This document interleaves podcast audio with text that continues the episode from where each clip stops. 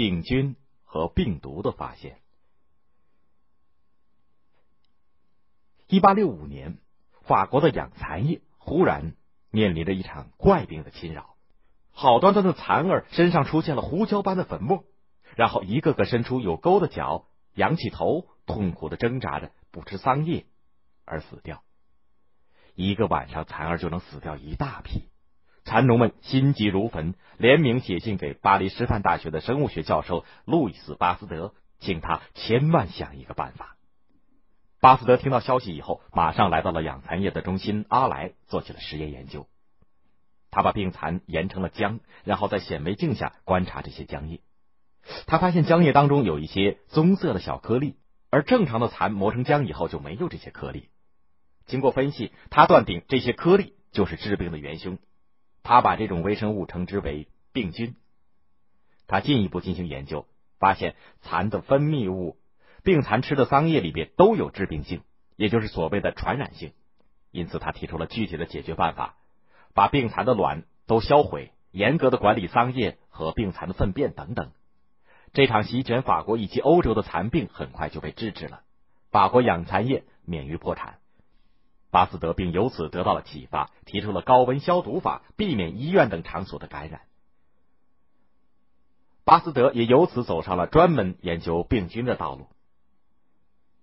高温消毒虽然很有效，但是对于不能煮沸的东西，比如说动物，怎么办呢？能不能够有一种制剂深入体内可以防病呢？巴斯德开始了长期的研究。经过反复的试验，巴斯德制出了一种被称为疫苗的制剂。这种制剂竟然有抗病的能力。消息传开以后，人们非常兴奋。一八八一年五月五日这一天，成群结队的农药师、药剂师、内科医生、兽医等一起来到一个叫做普伊福特的农场，看巴斯德展示他的疫苗的效能。巴斯德把五十只羊分成了两部分，其中二十五只羊接种了疫苗，二十五只羊不进行接种，分别在他们的耳朵上做了相应的标记。然后五月三十一日，巴斯德给五十只羊全部接种了炭疽杆菌。两天以后，那些观众又一次赶来参观实验的效果。只见那些接种过疫苗的二十五只羊，个个若无其事的平静的吃草；而那些没有中过疫苗的羊，则一只只低着头，气喘吁吁的走不动路。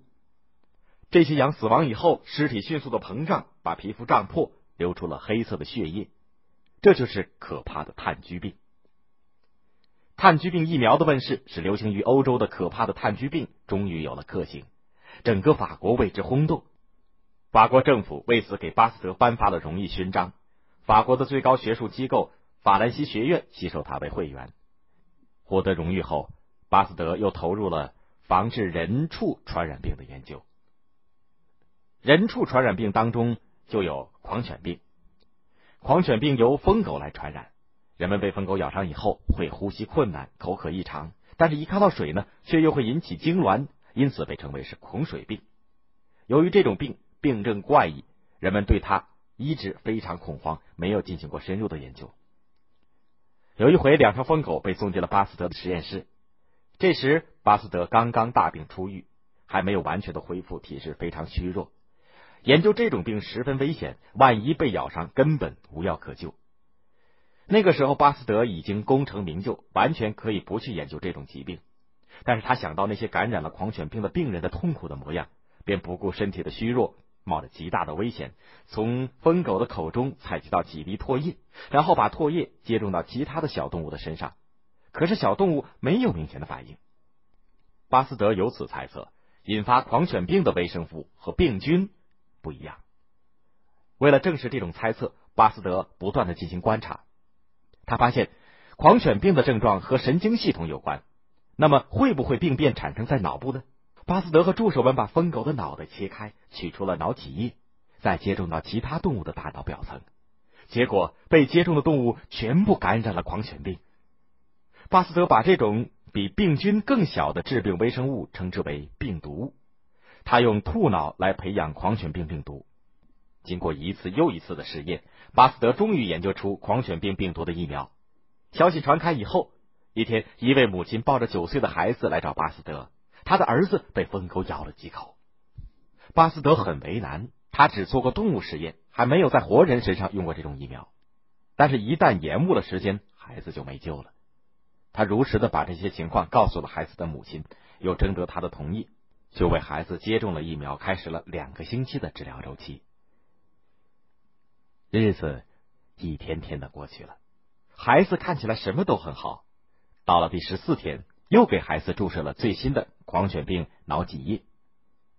孩子很快就睡着了，可是巴斯德却无法入睡。这是病毒含量很高的毒液，万一孩子死了怎么办？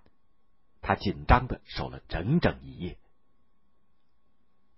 天亮了，孩子醒了，高高兴兴的玩了起来。成功了！巴斯德救了这名叫做麦斯特尔的孩子。麦斯特尔成人以后，自愿做了巴斯德实验室的看门人。他忠实的守卫了这个研究所半个多世纪。二战期间，德国侵略者妄图破坏巴斯德的墓地，已是老人的麦斯特尔挺身而出，最后为保卫巴斯德墓献出了自己宝贵的生命。